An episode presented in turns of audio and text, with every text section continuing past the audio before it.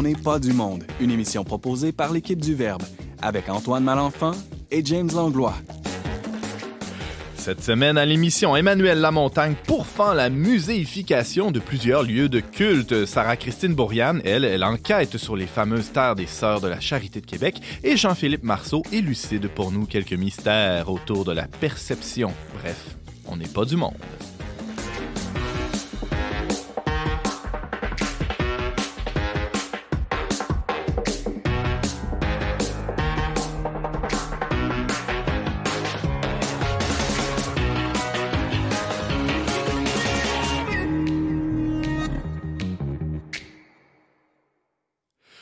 Bonjour à tous et bienvenue à votre magazine Foi et Culture. Ici Antoine Malenfant en compagnie du perceptible James Langlois. Bonjour James. une chance que je suis perceptible, Antoine. Ouais, mais est-ce que ce que je perçois, c'est la réalité? Euh, je ne sais pas trop. Hein. En fait, je ne sais plus trop. J'espère que, tu n'en doutes pas. Euh, moi, je t'appellerais l'intelligible, Antoine. Ah, c'est important que tu sois intelligible comme nous. Oui, c'est, euh, si je ne l'étais pas, ça irait pas bien. Mais question de, perception, là, on en parle aujourd'hui. Ben ouais, à la fin de l'émission avec Jean-Philippe Marceau. Salut. Bonsoir, bonsoir. Bonsoir. Bonsoir, à tous les auditeurs. Lui, dans la nuit de l'esprit, c'est pour ça que tu Ah, c'est pour ça. Mais là, tu vas, tu vas quand même mettre la lumière, même si c'est la nuit de l'esprit, là, euh, sur, sur les mystères de la personne. Exact, exact. Des nouvelles affaires qu'on a découvertes puis qui sont pas encore très connues, mais ah. c'est euh, il y a une couple d'affaires qui vont être assez étonnantes, je pense. On va rester euh, à l'affût, à l'écoute, assurément. Merci d'être avec nous. Sarah-Christine Bourriane, bonjour. Bonjour. Tu as fait une enquête. Oui et je vais vous partager le fruit de mes découvertes. Tu parles des terres des Sœurs de la Charité de Québec qui sont au, au, cœur d'une petite saga dans la ville, mais ça a des implications plus larges. Hein. Ça, ça, questionne tout notre rapport à, l'urbanisme, à l'aménagement du territoire. C'est vraiment passionnant. Et euh, tu signes un article d'ailleurs dans, dans, le magazine Le Verbe. Tu vas nous, nous en parler dans quelques instants. On va vous donner l'eau à la bouche. Yes. Merci Sarah d'être là. Et euh, on commence l'émission avec Emmanuel Lamontagne. Bonjour. Bonjour. Tu nous parles de patrimoine religieux, un, un de tes dada. Oui, une de mes spécialités. Ah, ah. Et là, ben, j'en dis pas plus parce qu'on y Parce qu'on y va tout de suite. À l'instant.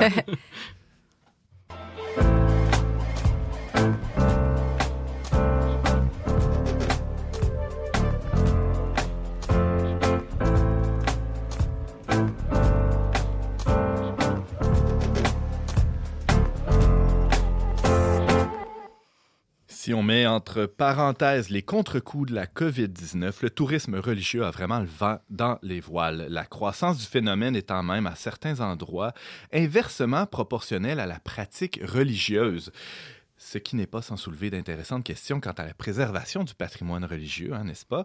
Et euh, pour en discuter, on reçoit le chroniqueur à On n'est pas du monde et doctorant en histoire de l'art, c'est bien ça? oui. On peut dire ça. Ah, tu, peux juste dire Emmanuel aussi. Et, appelons-le tout simplement Emmanuel. Emmanuel Lamontagne, salut. Merci, au revoir. ça, c'est Bonjour. bonjour. Alors, euh, ça fait un petit bout de temps que tu t'intéresses à la question. Déjà, euh, tu avais publié même un texte chez nous, ça fait peut-être ah, deux, trois, années. deux, trois ans, certains. Intitulé La tentation du Disneyland Cato. On y reviendra. Euh, peux-tu, pour commencer, euh, nous dresser une espèce de portrait de la situation? L'état des lieux, c'est quoi? Oui, en fait, euh, c'est ça. Comme tu le disais dans l'introduction, le tourisme religieux, mais c'est en constante augmentation depuis plusieurs années. En 2015, il y avait déjà une étude qui avait été faite par la Corporation du tourisme religieux et par Tourisme Montréal qui prévoyait que le, nombre de touristes dits religieux allait doubler d'ici cinq ans, donc d'ici 2020. Et ben, comme on est en 2022, ben, on peut dire que ça s'est avéré Évidemment, le COVID, la pandémie, bon, a stoppé cette progression-là, comme dans tous les secteurs touristiques. C'est la même chose euh, pour tout le monde. Ouais.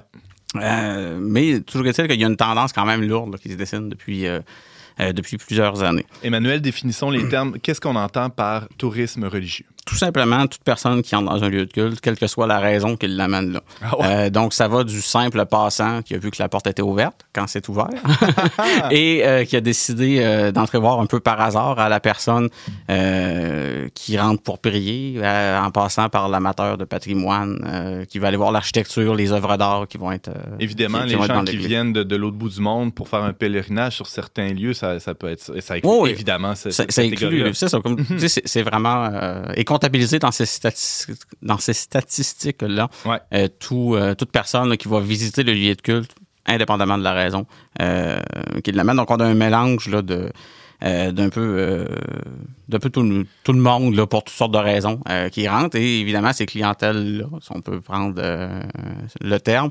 vont avoir des besoins qui vont différer. Ouais. Mais tout ça, il faut garder en tête aussi que c'est pas des catégories qui vont être exclusives. C'est-à-dire qu'on peut rentrer parce que la porte est ouverte, tout simplement, par curiosité, mm-hmm. puis prier. Et inversement, on peut rentrer là parce qu'on avait l'intention de prier, finalement pas prier parce qu'on aime le décor, puis on se met à, plutôt observer l'architecture ou les œuvres d'art qu'il y, a dans l'église. Donc les, raisons sont multiples et s'entrecroisent. Donc faut pas faut pas faire des, cloisons, euh, de voir ça en silo. Ah ben là, il y a le pèlerin qui n'est que le pèlerin, ou il y a le passant qui n'est que le passant. Moi, ça m'arrive souvent pendant les homélies plates de finalement être là pour regarder les œuvres d'art. Ben, tu allais pour prier, mais tu deviens touriste. C'est ça. Ben, c'est à ça que ça sert, en fait, l'art dans les églises. La bonne partie, c'est pour l'élévation spirituelle. Uh-huh. Donc, quand il n'y en a pas pendant l'homélie, ben, le décor rattrape peut-être. Ça, c'est quand ça élève. Hein? Quand ça élève. pas toujours le cas. Eh oui. Ah, ben là, c'est sûr qu'on va en parler aujourd'hui. Ouais, ça, on peut faire une autre chronique ça, complètement. Emmanuel Lamontagne, est-ce qu'on peut dire que globalement, c'est une bonne nouvelle, cette, recrudescence-là, cette, augmentation-là du tourisme ben, religieux? En, soi, oui, parce que euh, l'augmentation de la fréquentation euh, va amener euh, une plus grande découverte de ce patrimoine-là, euh, qui est quand même une bonne nouvelle mm-hmm. en soi. Mais tout ça, évidemment, vient avec, avec certains défis. Il faut dire aussi que l'augmentation, pour nuancer un peu le, propos, est surtout concentrée dans les sanctuaires majeurs. Euh, donc, au Québec, on pense à Sainte-Anne-de-Beaupré, l'Oratoire Saint-Joseph, le bon, Cap de la Madeleine, Basilique de Québec, euh, Notre-Dame à Montréal. Donc, les, plus, euh, les endroits où il y a souvent urbain, il y a plus de touristes, surtout de touristes étrangers, et qui vont être aussi des lieux de pèlerinage dans certains cas, comme par exemple comme Beaupré ou le, mm-hmm euh, le Cap de la Madeleine, mais c'est pas uniquement non plus dans les grands sanctuaires. Il y a aussi des petites églises patrimoniales dans les villages. Oui, c'est ça, exactement. Donc, on, voit là, depuis une couple d'années, il, y, a une tendance à, vouloir ouvrir les églises, euh, plutôt, surtout pendant la période des festivals, de mai à septembre. Euh, pense par exemple là, les églises le long de la 138, euh, entre Cap-Santé et Trois-Rivières, qui vont tous être ouvertes. pendant l'été, il y a des guides à chaque, chaque endroit, ou Saint-Charles-Borromée, au Trécarré, à Charlebourg, ici à Québec qui est ma paroisse. Ah, euh, on salue les gens de Charlebourg. qui, est, qui, qui, est ouverte euh, tout l'été, même si c'est loin d'être un centre touristique dans la ville de Québec. C'est excentré euh, vers, vers, le nord. Bon, là, on, le pressent, là, tout cet afflux-là de visiteurs, ça soulève d'importants défis. Tu disais, bon, il n'y a pas de catégorie fixe. Là, des, des, fois, les intentions du, du touriste sont modulables mais il y a quand même des défis juste par le nombre de personnes qui fréquentent le lieu en même temps. Ça, soulève des questions aussi. Comment on aménage euh, ces, lieux-là? Euh, c'est un peu là-dessus que tu t'es penché, Manuel. En fait, le, premier des défis va être euh, financier, en fait, hmm. pour les paroisses. C'est-à-dire que euh, ben, pour ouvrir, il faut qu'on paye un guide ou un gardien de sécurité. Il y a le choix, est-ce qu'on a un guide touristique ou simplement un gardien qui va surveiller que personne ne part avec les tableaux. Là? Les assurances l'obligent. Hein. Ça, je, tiens, je tiens à le dire. C'est pour ça euh, que pendant très longtemps, il y a beaucoup de paroisses, les églises ont été fermées. C'est que les assurances obligent à ce qu'il y ait une surveillance euh, pour, par rapport à la protection pour le vol. donc, en partant, ben, il, y a le, il, y a le, pari de la rentabilité. C'est-à-dire que si on paie quelqu'un, ben, il faut au moins qu'on ait des revenus qui couvre au minimum la dépense, idéalement qu'il l'excède, euh, pour aller, aller chercher un, revenu pour la paroisse qui peut servir à, faire euh, la catéchèse ou réparer le toit. Ben ou les deux. Dans ou les deux, c'est ça, dans le meilleur des mondes, les deux. Euh, donc, ça, c'est plus facile, évidemment, pour les sanctuaires nationaux, parce qu'il y a plus de monde. Ben les autobus de touristes qui vont arriver dans un petit village sont, plutôt, sont plus rares hmm. bon, qu'à Sainte-Anne ou à, à Madeleine. Exactement, ben c'est ça. Euh, donc, euh, c'est ça. Fait que ce, tourisme-là, ben, il y a des sources de revenus qui en proviennent euh, de toutes sortes de, manières, c'est-à-dire contribution volontaire, des gens qui vont mettre des dons dans les troncs, par exemple, la vente de lampions, de, souvenirs. bon, donc, c'est pas une panacée, par exemple, parce qu'il y, a bien des gens qui mettront rien, qui vont simplement entrer, l'église est ouverte, donc ils vont visiter l'église puis ils repartent. Est-ce que, euh, euh, je pose la question, peut-être que mhm. tu t'es pas euh, attardé à ça, mais est-ce qu'on a des données sur c'est quoi le don moyen, la le pourcentage de gens qui donnent ou donnent pas? est-ce que, les, par exemple, les corporations de patrimoine religieux ont accès à ces données-là? je dirais que c'est des données qui vont être plutôt dans les paroisses, qui ne seront pas nécessairement partagées. Au niveau de la corporation, je ne pourrais pas dire. Ça, je n'ai pas cette information-là. Je ne peux, pas te la donner. Évidemment, tous les paroisses ont ces données-là, par exemple. Ouais. Euh, ben, peut-être pas pour le don moyen, mais au moins de ce que ça rapporte, de, disons, d'ouvrir une fin de semaine ou de pas ouvrir. Ou pas. Ou, pas, ah de, quel montant qu'on va être capable d'aller chercher. Mm-hmm. Justement, il y a une des solutions simplistes qui pourrait être de dire ben, on va charger un droit d'entrée. Euh, pour, euh, pour visiter euh, l'église. On va s'assurer que 100% des gens qui rentrent payent. payent. Donc, on va charger, je sais pas, 5 à la porte, une pièce à la porte, peu importe. Mais c'est pas une fausse bonne idée, ça, James, qui est paumé, là, qui voulait passer par là, puis ben, juste rentrer prier, il va, il va se buter à une. Ben, il me regarde avec le couteau des yeux. c'est sûr que. C'est pour ça que je dis que c'est un peu une solution simpliste. Parce que là, on, va arriver avec d'autres problèmes si on fait ça. Euh, l'expérience a été tentée à certains endroits. Je pense à Notre-Dame-des-Victoires, ici euh, à Québec, dans l'église à Place Royale. Euh, ça a été tenté il y a cinq ou six ans de ça. ils chargeaient un dollar à la porte pour entrer. Bon. Ce qui n'est pas la mer à boire. je pense que c'est encore abordable même pour James. Donc, non, mais il, ne répond pas. Moi, non, je, non, je dis rien parce que honnêtement, c'est une situation qui me frustrait beaucoup. Ah. Ouais, d'arriver à pouvoir pas pouvoir euh, visiter des, lieux de culte. Mais tu as, aussi travaillé pour les calèches là, dans le Vieux-Québec. Euh, tu avais peut-être les rétroactions des touristes là, face à ce genre de, mesures-là? ou euh? ben, À Québec, ça arrivait pas tellement. Là, bon, tu vois, tu parles d'un train de victoire. Moi, je ne ben, savais pas. Là. Moi, je me souviens être allé pour prier. Puis là, j'étais comme quoi? Comment ça qu'ils me chargent un dollar? Mais il y avait comme, on pouvait aller sur le côté. Il y avait comme un espace. d'allée de ah, Mais on était comme. On restait à l'arrière quand même. Mais en Europe, c'est très commun. Hein. Oui, c'est ça. Il y a une question de culture dans ça. Ah, euh, je sais qu'à Notre-Dame, euh, à Montréal, c'est comme ça depuis des années. Hmm. Ça, semble fonctionner. Ici, à Québec, ça a été un échec lamentable. Euh, ça a duré un été. Euh, et puis, euh, au final, il y avait moins d'argent euh, en chargeant à la porte que ce qu'il aurait ramassé dans, un, été, dans, un, été comparable en don libre, en vente de ah, lampions, et ainsi de suite. évidemment, si on me charge une pièce à la porte, moi, je suis dans l'optique que c'est un musée si je rentre là. Fait que mettre une pièce dans le, ou 2 dollars ou 5 dollars dans le tronc de don, ben ça va faire un petit peu tant pis. J'ai déjà payé ma pièce dans ben Je pense que c'est l'optique hmm. que la majorité des gens ont eu. Donc, ça a duré, ça a duré un été. Puis les gens sont prêts à payer aussi de l'argent peut-être pour aller visiter Notre-Dame de Paris ou, je sais pas, la cathédrale de Salamanque, mais pas pour Notre-Dame des Victoires dans le petit Champlain. Hmm. Ben, il y a une question de perception. Forcément, euh, Notre-Dame des Victoires, c'est moins connu que Notre-Dame de Paris. Si tu veux, encore à Notre-Dame de Paris, c'est gratuit pour être déjà allé. De mémoire, en tout cas, ça l'était. Ça fait longtemps que je suis allé, mais euh, ça l'était. Mais euh, c'est ça. Donc, ça amène une frustration. Euh, veux, pas, un peu comme tu disais que euh, toi, ça, ça t'aimerais pas de, mm. te faire charger pour euh, entrer dans, dans, une église. Il euh, y, a des gens qui ne rechigneront pas. L'amoureux du patrimoine qui rentre là pour voir l'architecture. Euh, l'historien d'art, par exemple, euh, qui va aller à Notre-Dame des Victoires, ben ça ne lui dérangera pas de payer une pièce. Pour, pour, voir les, les, tableaux qu'il y a dedans. Aujourd'hui aussi, on n'a plus d'argent de poche. Là, je veux dire, comment tu fais pour... problème. mais Emmanuel, il y a, d'autres avenues qui peuvent être explorées. Bon, la, la vente de... de de cossins. De, dire cossins, bébelles, de nombre de statues, de chapelets. Mm. Il peut y avoir des boutiques. Mais j'imagine que ça soulève la question comment on, où, on la met, la boutique, comment on aménage le territoire, comment on sépare le sacré du profane aussi dans l'aménagement des lieux. Euh, il y a eu plusieurs expériences qui ont été tentées. Je pense que c'est une espèce de, palmarès à nous présenter. Oui, c'est ça. dans le fond, je dirais ça en trois grandes, euh, en trois grandes catégories, si tu veux. Euh, donc, dans le monde idéal, on va avoir des lieux qui vont être séparés. C'est-à-dire qu'on va avoir comme par exemple, je pense à notre, justement Notre-Dame-du-Cap, Sainte-Anne-de-Beaupré ou l'Oratoire Saint-Joseph, où est-ce qu'on va avoir des limites qui sont claires entre les espaces qui sont réservés pour le fait religieux et les espaces euh, justement de boutiques, euh, restaurants, euh, expositions diverses. Donc ça, c'est vraiment le monde idéal. Il y a des endroits où ça marche moins bien pour, une question tout simplement d'espace. Donc, je pense par exemple au sanctuaire du César de Sainte-Thérèse de Lisieux, ici à Québec. Ce qui frappe en rentrant là, c'est l'énorme tas de panneaux explicatifs euh, qu'il y a dans la nef. Euh, il y en a partout. Il y en a vraiment partout. C'est au point, on a de la misère à avoir chemin de croix à ces murs. Et, je n'exagère pas. Ce n'est pas juste une figure de style pour faire réagir. Il y a vraiment un tas de panneaux partout. Tout ça est fort pertinent parce qu'on parle euh, ben, de, Sainte-Thérèse, à la fois du sanctuaire, de l'histoire du sanctuaire, comment ça s'est développé et de la vie de Sainte-Thérèse de Lisieux en soi. Sauf qu'évidemment, ça déguise le lieu. T'es-tu en train de dire que trop, c'est comme pas assez? Ben, c'est ça. mais c'est surtout que euh, je pense que l'attention est bonne.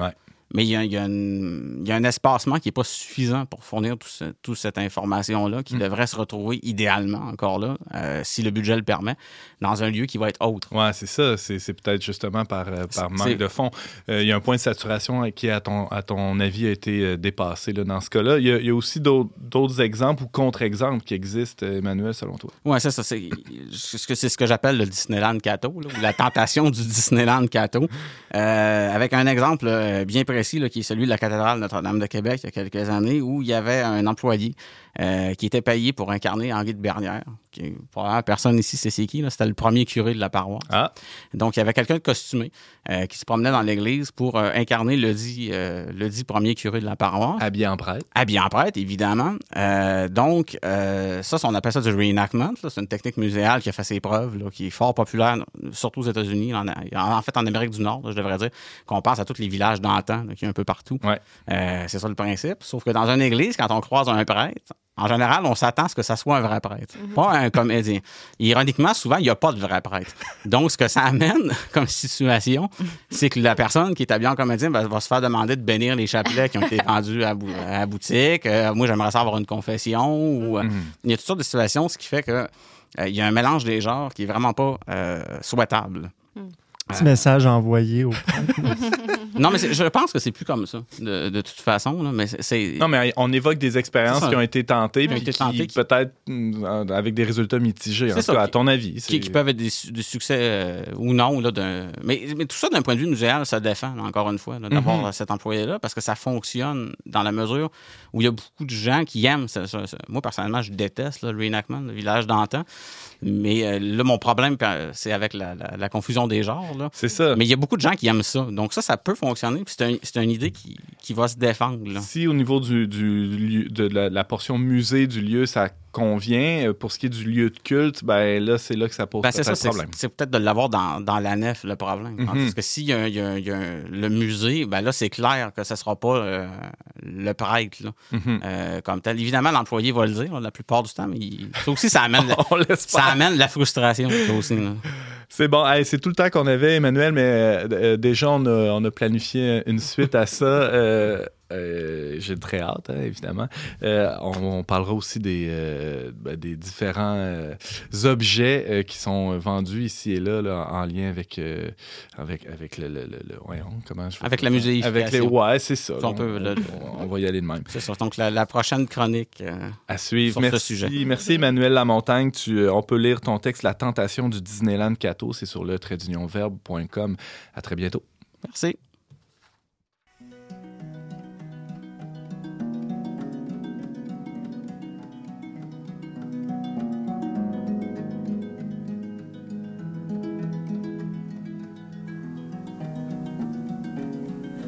Fables fail you when you're older.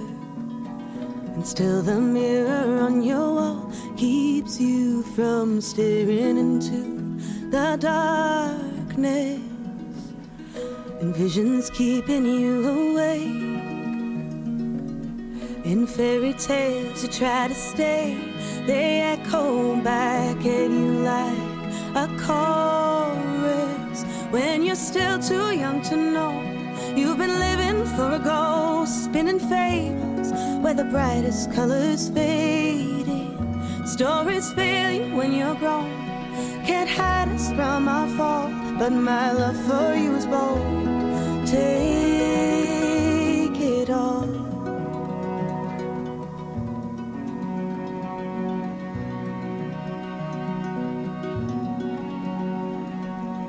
I found my old friends back at home. And for my father, I had all the answers. Paid a price for pretending. Heroes and villains I had made. They're all I have left of my day. In one more page of unwritten endings. Am I still too young to know? I've been living for a ghost in my mind. The brightest colors are unfading. Stories fail you when you're grown. Don't believe them anymore. My love for you is bold, but it won't save you. My love for you is bold, but it won't change you. My love for you is bold.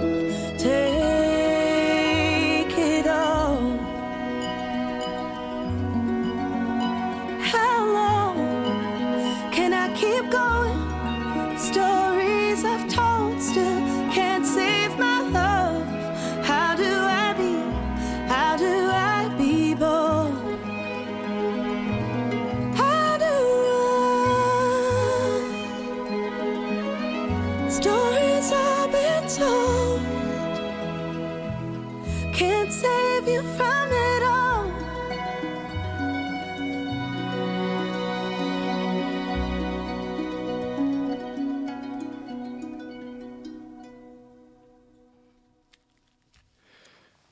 Vous êtes avec Antoine Malenfant Labarre, dont n'est pas du monde. On vient d'entendre Fables de la chanteuse ontarienne Baja Boulat. Légèrement à l'est du centre-ville de Québec se trouvent d'immenses terres agricoles appartenant à la communauté des Sœurs de la Charité. Ces, terres sont au cœur de la ville, certes, mais elles sont aussi au cœur d'un vif débat social. Quoi faire avec ce joyau? Notre journaliste Sarah-Christine Bourriane vient tout juste de publier un reportage sur le sujet dans notre plus récente édition du magazine Le Verbe. Sarah-Christine, salut. Salut. C'est un dossier que tu as travaillé tout l'automne dernier. Tu as mis quand même quelques Ouais, heures là-dessus. pas tout l'automne, Ah ouais, mais- mais, mais ça, ça s'est étiré sur euh, plusieurs semaines. Je t'ai vu travailler là-dessus. Ouais, là. c'est vrai. C'est Euh, c'est surtout long essayer de trouver les bonnes personnes à qui parler, Ah ah. faire les prises de contact. Puis c'est un dossier très politique. Ben ouais, c'est ça. Il y avait un défi particulier parce que euh, justement, il y a des intervenants auxquels tu aurais aimé euh, parler, mais là, à cause de la nature très politique du, euh, du dossier, il Oui. était tenu au silence, puis on comprend là, les raisons. hein. Il y a eu beaucoup de rebondissements. euh, ben, ça fait dix ans qu'on en parle, je pense, dans les médias. Ah Ça ah. revient euh, à chaque six mois. là, Il y a un article qui va sortir sur les terres des Sœurs de la Charité. Puis à un moment donné, ben, ça s'enlignait juste pour un peu euh, mourir là, la vocation agricole des terres parce qu'il y avait le projet de, de Jules Dallaire qui voulait en faire comme une mini-ville. Puis, euh, il y avait beaucoup comme, de voix citoyennes qui se sont levées, d'organismes communautaires qui ont dit ben ces terres- ces terres-là ont une valeur Mhm. euh, agricole. C'est pas rien des terres fertiles comme ça. Je lisais qu'il y en avait seulement comme 2% euh, dans le Québec, là, des terres cultivables. Donc, euh, il y avait tout un débat autour de ça. Puis finalement, le gouvernement du Québec n'a pas accepté, c'est ça, le, le dézonage. Donc, revirement de situation, la vocation des terres est toujours comme en train de se discerner. Il y a Mhm. Le gouvernement du Québec qui a fait la proposition de l'agroparc. Puis là, c'est c'est ça en ce moment-là qui est plus euh, à vivre dans l'actualité parce que c'est comme sont, sont en négociation avec les sœurs. Je pense que c'est pour ça qu'ils n'ont pas trop voulu nous, nous accorder la parole. Mais euh, on ne sait pas trop, par exemple, ça va être quoi cette- ce détail-là du projet de l'agroparc. Puis je pense que, bon, dernièrement, au mois de novembre, il y a eu euh, un article dans Le Soleil à ce sujet-là. euh, qui parlait que les sœurs, elles, elles veulent vraiment comme que, que ce- le projet qui va advenir sur les terres rallie le plus grand nombre de citoyens possible, puis qu'elle aimerait un- plus de détails sur une vision, peut-être, euh, c'est ça. Et c'est d'ailleurs ce souci-là de l'acceptabilité sociale chez les sœurs qui avait fait qu'elles avaient euh, reculé là, suite à- à- au, au projet initial de- d'en faire une espèce de grand quartier. Ouais. Euh, en partenariat avec, euh, avec l'entrepreneur euh, Michel Dallaire. C'est intéressant, c'est ce souci-là qu'elle porte. Ça Oui. c'est- pas nouveau, ce souci-là de s'inscrire dans la communauté. Ça, ça date de déjà plusieurs années. Mais avant d'aller plus loin dans, dans ça, ça, ça représente quoi comme, comme espace? Oui, Raconte-nous un peu comment ça ressemble à quoi. C'est ben, vaste, hein? c'est 200 hectares, de près de 2 km. Des fois, on a du mal à s'imaginer. C'est comme en deux parcelles. Puis c'est vraiment comme enclavé. Ben, c'est euh, par euh, ben, c'est ça, tous les développements de la banlieue, mais c'est vraiment spécial parce que c'est comme une très, très grande terre. Tu, sais, tu regardes ça sur Google Maps, puis tu vois qu'il y a un gros, gros espace. euh, puis, euh, donc, ouais, c'est c'est des terres. euh, là, maintenant, il y a de la culture de soya euh, depuis 2008, mais quand même, c'est tout un, un- un espace euh, à, exploiter, là, de, qui, est une richesse, là, euh, c'est ça. Et historiquement, les, les de la Charité s'en servaient pour quoi? Mais il y avait, euh, c'est ça, une ferme euh, dessus. Euh, en fait, les, les sœurs sont. Je pense que c'est des terres qui, qui étaient cultivées avant. Mais quand les sœurs sont arrivées, je pense à la fin du 19e siècle, le, gouvernement leur a demandé de, de, s'occuper, en fait, d'un hôpital qui s'appelle l'hôpital, qui s'appelait l'hôpital Saint-Michel-Archange, qui est devenu Robert Giffard. euh, Qui est devenu l'Institut de de santé, de mentale. santé euh, mentale. c'est ça. Donc, Mhm. c'est- c'est un lieu où on accueillait des patients qui étaient psychiatrisés. Euh, puis les sœurs euh, de la Charité de Québec, bon, eux, ils œuvraient là, dans beaucoup de domaines, euh, autant en éducation qu'en santé, puis ils ont accepté le mandat. Puis moi, ce que j'ai découvert dans mes recherches, c'est qu'ils ont vraiment été pionnières là, en matière de, de sociale, si je peux dire, de combiner en fait, euh, ben, c'est ça, agriculture et soins des malades. Parce qu'il y avait un, espèce de souci de, de soins holistiques, là, ou de, de, de, de soins de toute la personne et pas de la réduire à ses, ses troubles de santé mentale, mais justement d'où Ouais. le, le- le désir d'insertion de ces personnes-là dans une certaine activité économique. Oui, euh, activité- exactement. Donc, euh, j'ai parlé à un, un géographe qui s'intéresse à des questions patrimoniales, puis à, à tout cet héritage-là, dans le fond, des sœurs. Euh, il ne regarde pas comme l'héritage des sœurs comme une relique du passé ou un objet figé, mais il se demande de quelle manière les sœurs, ce qu'elles ont fait, peut continuer à être agissant, vivant. Puis, euh, c'est ça, toute leur manière. Lui, il me disait, ben, elle considérait, c'est ça, la personne au centre. Tu sais, maintenant, on est comme un petit peu peut-être habitué de voir ces, ces pratiques-là. Mais à l'époque, c'était quand même une innovation. Ben ouais. Puis elles, quand elles arrivaient là, les patients étaient, tu sais, je lisais dans les archives, euh, j'ai lu un mémoire de Manon Bouliane, une anthropologue qui s'est intéressée à, à ce phénomène-là, euh, qui était comme les malades étaient carrément attachés, euh, assis, se lavaient comme toutes dans le même bain avec de l'eau sale. Il y avait vraiment des conditions, sais, pas, pas très respectueuses.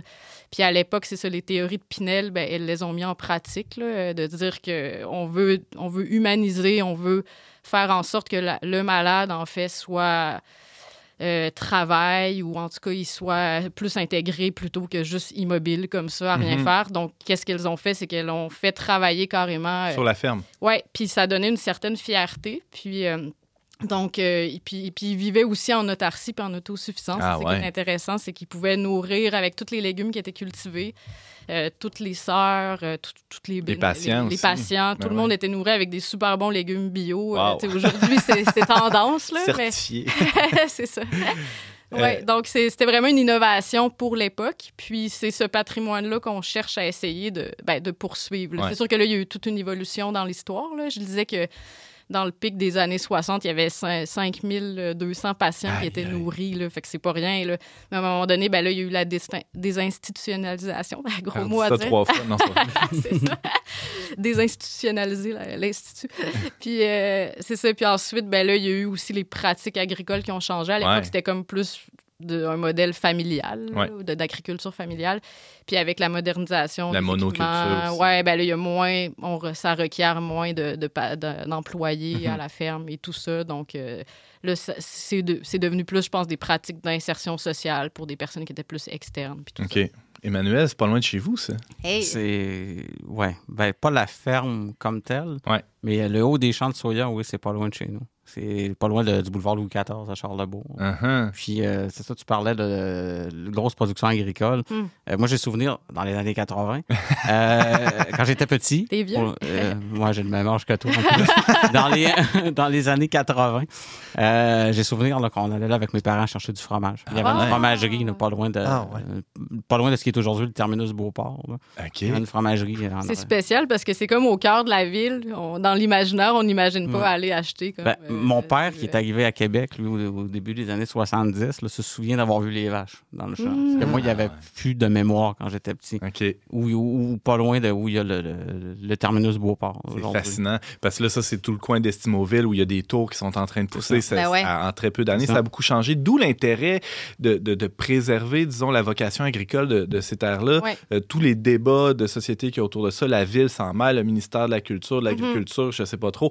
Euh, et là, tu as, rencontré rencontré aussi d'autres euh, d'autres gens qui se sont penchés sur la question du- dans le cadre de ton ben, reportage je suis la allée euh, faire un, un petit terrain là, sur, euh, à la ferme Bédard-Blouin, qui sont comme les voisins des, des sœurs. Puis eux, ils ont beaucoup. euh, en fait, c'était vraiment spécial, mon expérience, parce que là, tu arrives, tu sur le boulevard, il y a plein de voitures, puis là, tout d'un coup, tu arrives, les, les champs jaunes, des champs de moutarde, en fait. Puis là, tu es comme, OK, on est en ville, mais. Ou puis- pas.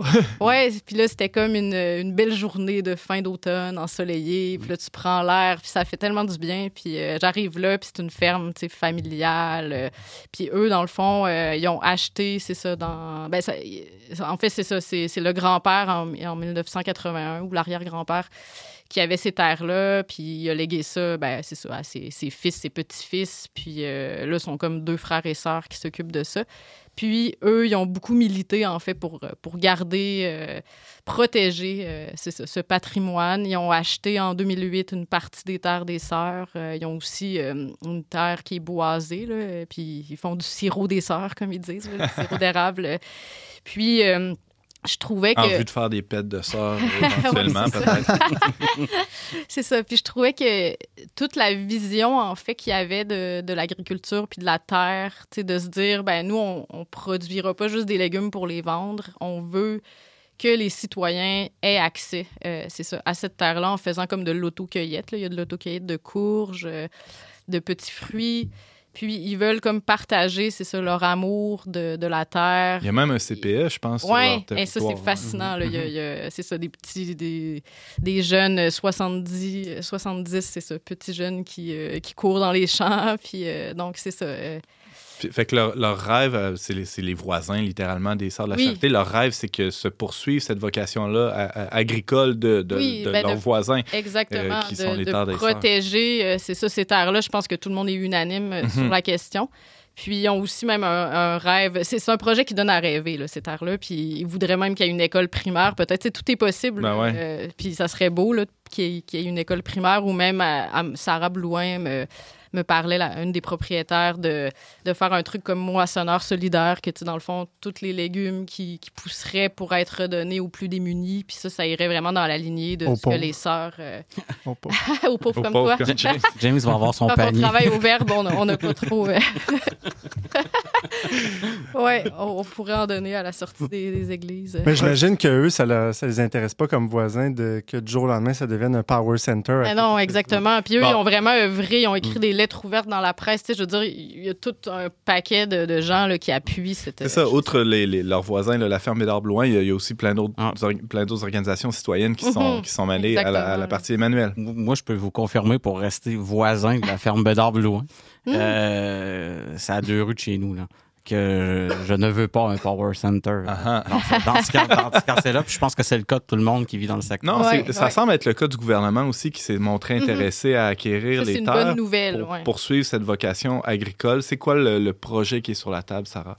Euh, ben, je pense qu'il n'est pas très détaillé, mais je sais qu'il y a quelque chose qui combinerait recherche, euh, pédagogie. On voudrait garder un petit peu l'aspect du patrimoine, mais c'est sûr que la vocation agricole serait gardée. Mais là, j'ai aussi parlé à un urbaniste qui, lui, était un petit peu critique. Qu'est-ce qu'il disait? C'est qui d'abord? Euh, Simon Parent, qui est comme euh, a- a- impliqué un petit peu sur tous les dossiers de la ville de Québec. là. Il est très euh, militant aussi. Puis, euh, puis lui, ben, ça fait longtemps qu'il suit ce dossier-là. Puis comme urbaniste aussi, il dit que sa vision dépasse le cadre de l'urbanisme parce que lui, il prêche plus en faveur peut-être d'une décroissance ou de moins technologisé ou... euh, il, critique un, il y a un regard critique envers, c'est ça, l'agro-industrie. Mhm. euh, tu sais. puis peut-être que le projet, c'est ça, de développement, il, il trouve que ça serait mauvais euh, au sens où ça ça créerait pas des initiatives où on pourrait, euh, c'est ça, euh, faudrait pas que ça devienne une espèce de pôle au service de l'agro-industrie, mais plutôt Non, c'est espèce de, de lieu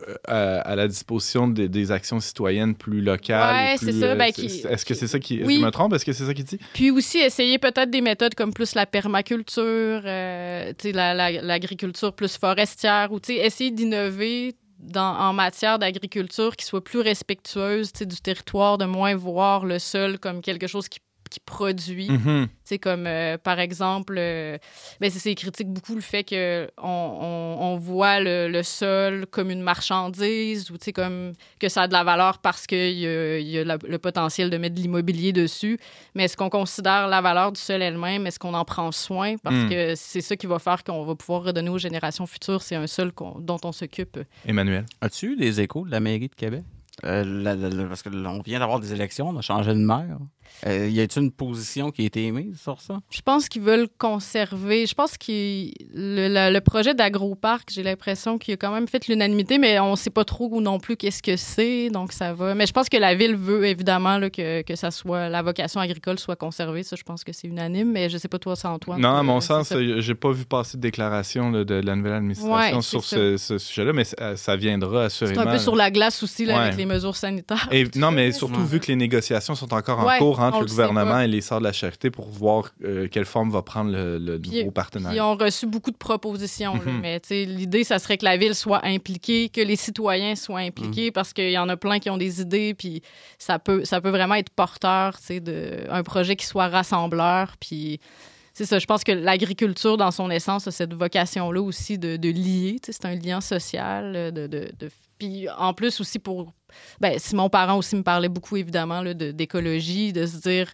Mais en ce moment, la nourriture qu'on consomme au Québec, on en produit seulement 30% Donc, dans un contexte où il y a une fragilisation des systèmes, on le voit avec la pandémie, si on est dépendant. Les euh, systèmes de distribution. Exactement. Ah ouais. Puis plus on est comme autosuffisant alimentairement, euh, puis ces terres-là pourraient permettre en tout cas un, un pas en ce sens. Donc, Ouais. euh, Ils vont pas ali- ali- alimenter tout d'un coup toute la ville de Québec, là, mais quand Ouais, même, ça va. mais ça, ça peut donner un coup de main. Oui, exactement. Hmm, c'est intéressant, Sarah Christine Bourriane. On peut lire ton reportage dans la plus récente édition du magazine Le Verbe. C'est intitulé euh, comment, comment ça s'appelle? Cultiver le bien commun, les, les terres des Sœurs de la Charité à Québec. Un dossier à suivre, hein, Ouais, euh, évidemment. Euh, et merci pour ce tour d'horizon et euh, merci de nous avoir fait prendre l'air un peu avec ce reportage. À très bientôt, Sarah Christine. Merci.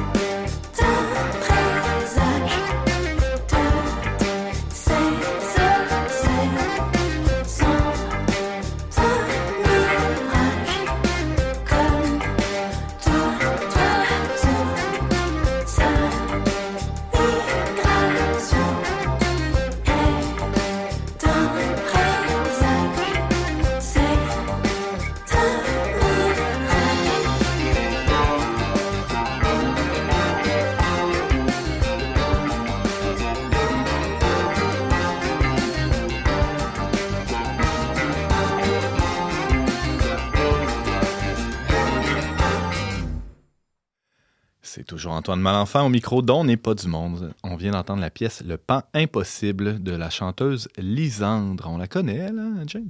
Oui, elle a fait la, la jeune pianiste euh, dans le film La Passion d'Augustine qui est sorti environ. De Léa ça fait Ouais, déjà en quatre- 2015. 4-5 ans de ça. hein, ouais. Merci, merci pour la découverte. Régulièrement, en se levant le matin, on se demande euh, est-ce que ce que je vois, je le vois vraiment hein? Je sais pas, vous, vous me posez pas ça comme question.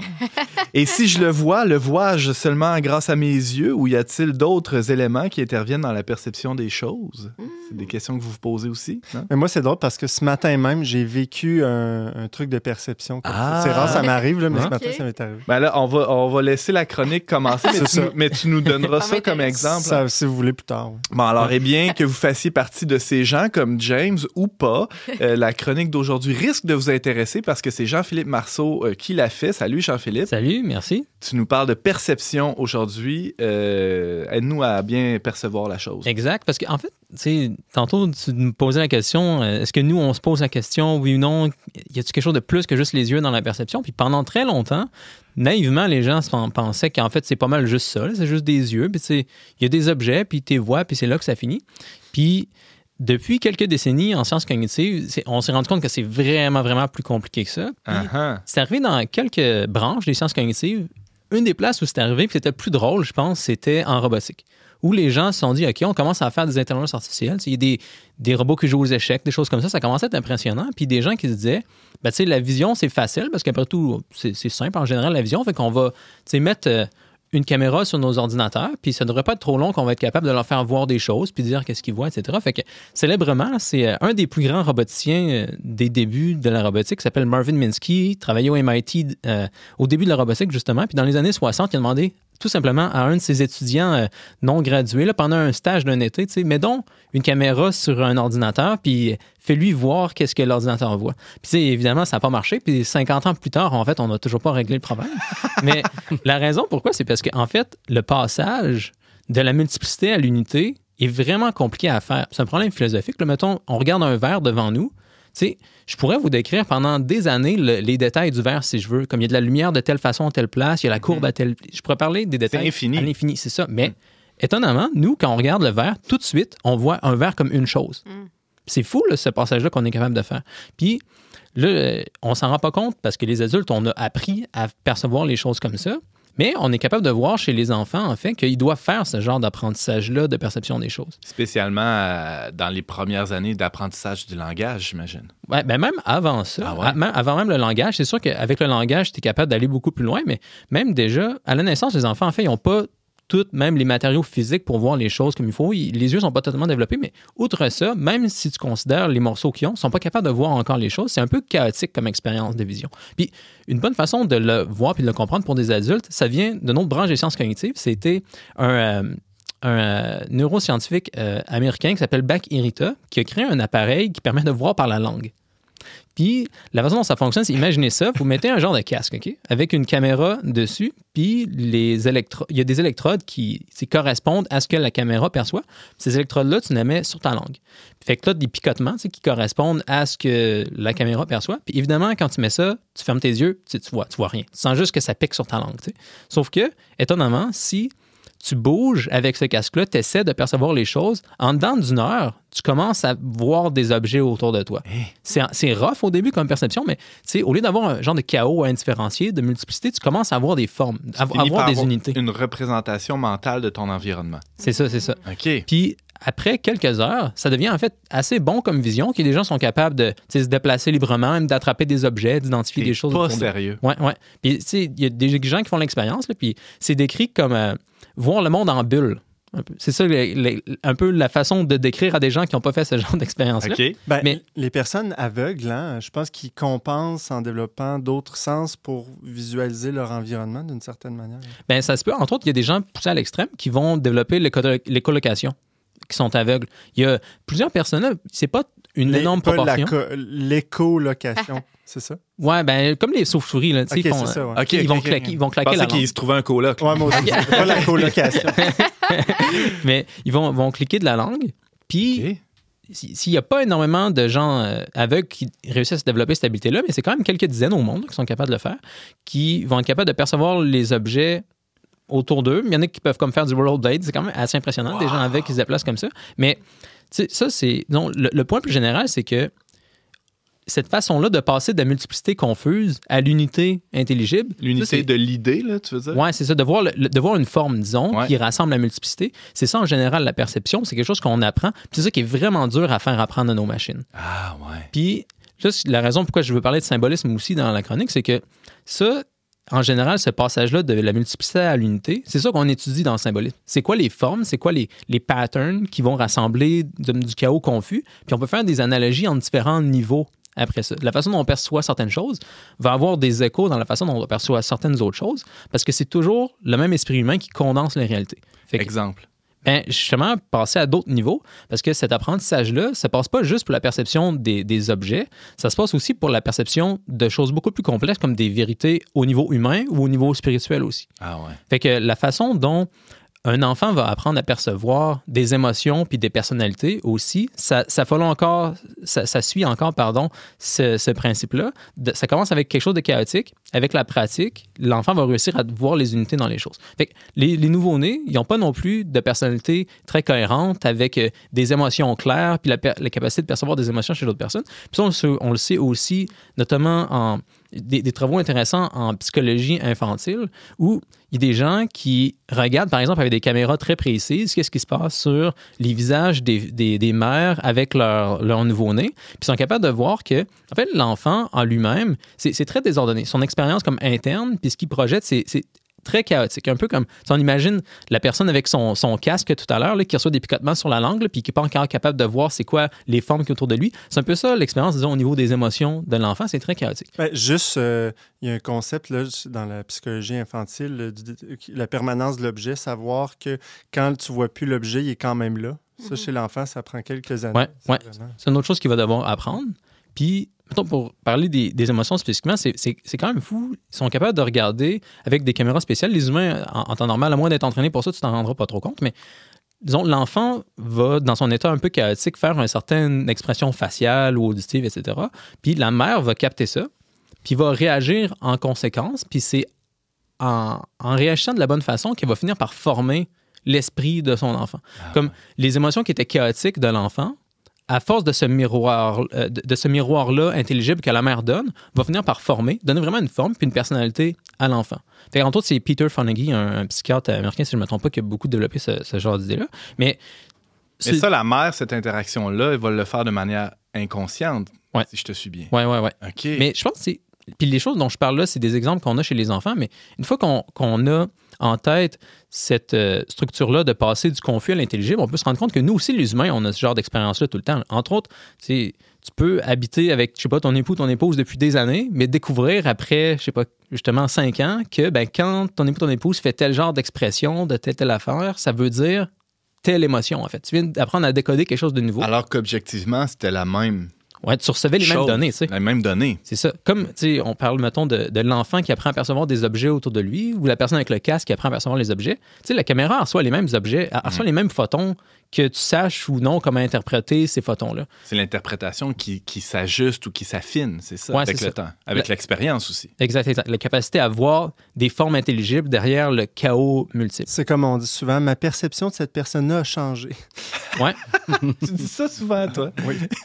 Puis euh, après ça, là, j'ai parlé au niveau des objets, j'ai Ouais. parlé au niveau des émotions puis des personnes, mais on peut aller aussi au niveau moral puis spirituel. Ouais. Parce qu'au niveau, ça c'est un autre développement assez excitant en psychologie, dans les sciences cognitives. Il y a un champ qui s'appelle la psychologie morale. C'est surtout fondé par euh, un Américain qui s'appelle Jonathan Haidt à l'Université de, de New York. Ça date des dernières décennies, mais il a étudié le développement de la perception morale chez l'humain comme reposant chez certaines papilles gustatives morales qui sais, de la même façon que pour apprendre à percevoir les choses, mettons, percevoir les objets avec tes yeux, tu as certains cônes, puis euh, etc. dans tes yeux. Pour percevoir les, les goûts dans les choses, tu as certaines papilles gustatives, mais pour percevoir des structures morales dans le monde aussi, il voit qu'on a des, on aurait des genres de papilles gustatives morales, des, des morceaux de base pour construire notre perception. Il y aurait entre autres, par exemple, le, le dégoût, qui, à la base, le dégoût, c'est une émotion qui va arriver directement face à quelque chose qui est biologiquement dangereux. Mettons, tu vas être dégoûté de des cadavres, ou des choses qui peuvent vraiment te, te contaminer. Mais on apprend avec l'âge à utiliser cette émotion-là pour voir certaines réalités morales qui sont dangereuses pour nous aussi. Le, le- le- le fait de percevoir, disons, un pathogène comme quelque chose de dangereux, ça peut aussi être utilisé pour voir que, je sais pas, quelqu'un qui brûle un drapeau, par exemple, d'un pays, c'est quelque chose qui peut être dégoûtant à voir parce que ça menace l'intégrité structurelle de ton pays, de la même façon que une bactérie menace l'intégrité structurelle de ton corps, par exemple. Que le- des, une- un sens ou une émotion qui est utilisé à un niveau plus bas de la réalité, comme biologique, par exemple, peut être utilisé pour percevoir des réalités morales qui sont plus complexes.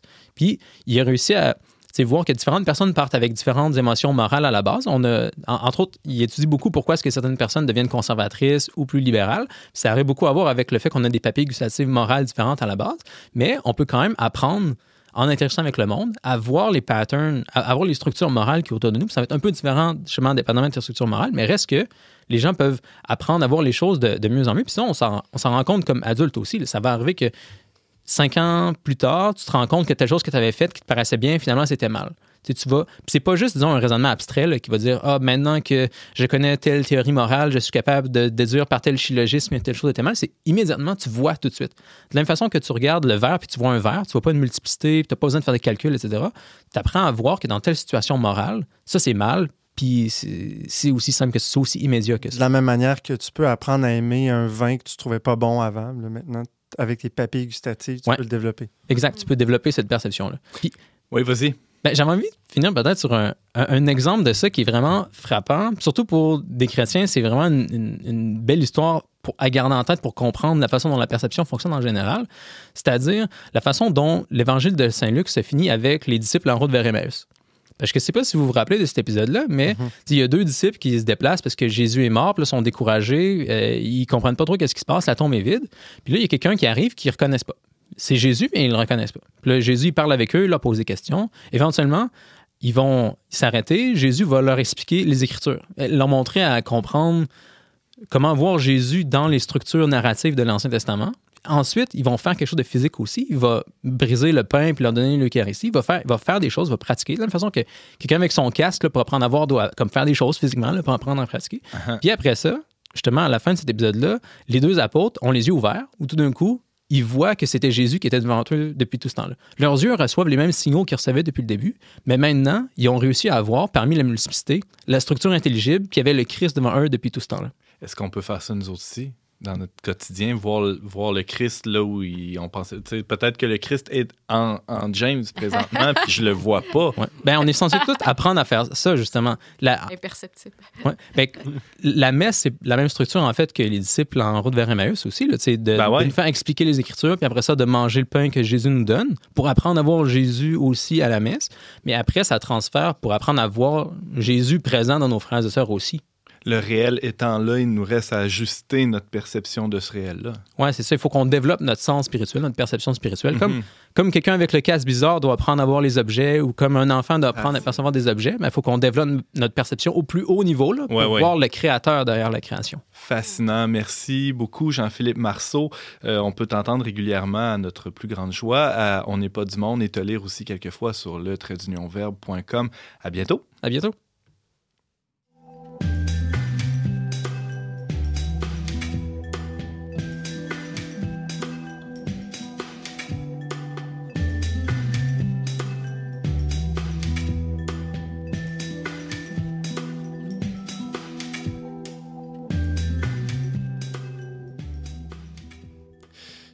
C'est tout pour cette semaine, mais avant de se quitter, quelques suggestions culturelles de nos chroniqueurs. Sarah-Christine Bourriane, qu'est-ce que tu as pour nous? Oui, j'ai regardé le film euh, documentaire euh, Errance sans retour. Ça fait un petit bout qui est sorti, euh, mais ça traite, c'est ça, d'un enjeu qui est toujours actuel. le peuple Rohingya qui est comme exilé de la Birmanie, puis euh, euh, minorité musulmane persécutée, puis je pense qu'ils sont comme euh, 600 000 à vivre euh, dans des camps, à être apatrides, à plus avoir d'avenir, puis il y a un couple euh, de Québec, des documentaristes qui font vraiment des, des, des traits de ces- enjeux-là d'une manière très humaine. Puis euh, ils ont fait un bijou de documentaire qui d'ailleurs, euh, il circule en ce moment en festival, qui a gagné plusieurs prix. Ils ont même été euh, décrété personnalité de l'année euh, par le Soleil. euh, c'est ça, ben, Journal à Québec. Mais euh, bref, ils ont. ils On peut, les- on peut voir ça où, ce documentaire-là? Ça... Ben, c'est disponible en ligne sur Vimeo. C'est produit par Spira. Puis eux, ils ont comme une boîte de production qui s'appelle Mofilm. Fait que tapez Errance sans retour, puis ça va vite apparaître. On peut le louer en ligne, en fait. Euh, ça va les encourager parce que c'est un traitement euh, différent de ce qu'on voit habituellement. C'est pas comme un reportage d'information, mais on, on entre avec eux dans leur vécu, dans leur quotidien. Puis, ouais. Merci, Sarah. Emmanuel. Ouais, moi, comme d'habitude, ça va être quelque chose de beaucoup plus léger. Donc, Pas grave. Il n'y a pas de mauvaise suggestion, Emmanuel. Non, je sais, je sais. J'ai toujours le truc le plus léger. Euh, en fait, euh, moi, je, me- je vous suggère pour les amateurs de lutte professionnelle, en fait, qui sont en manque euh, de, de- comme moi, en fait, faut que je- ça, part d'un intérêt personnel, euh, qui sont en manque de galas euh, en personne, ben, à la télévision, à ma TV. Euh, il y a la North Shore, euh, North Shore Pro Wrestling, euh, NSPW, qui est, malgré son nom anglophone, est une fédération de lutte locale de Québec, qui a recommencé à diffuser la saison 5. Euh, donc, c'est disponible à ma TV chaque semaine. hein. Il faut souligner que tu avais quand même contribué de près au reportage Ouais. que Simon avait fait il y a de Ouais, cela c'est ça. deux ans, je crois. J'étais allé avec Simon Lessard là, pour, sur la lutte. sur la lutte professionnelle. C'est moi qui a fait découvrir cet univers-là. Et les parallèles qu'on peut faire avec, avec le, La le- lutte le, théâtre grec. Oui, version et- moderne. de ça. Et, et la lutte entre le bien et le mal, là, Aïe, aïe. de façon allégorique. On va faire On en reparlera, Ah ouais, aussi. c'est ça.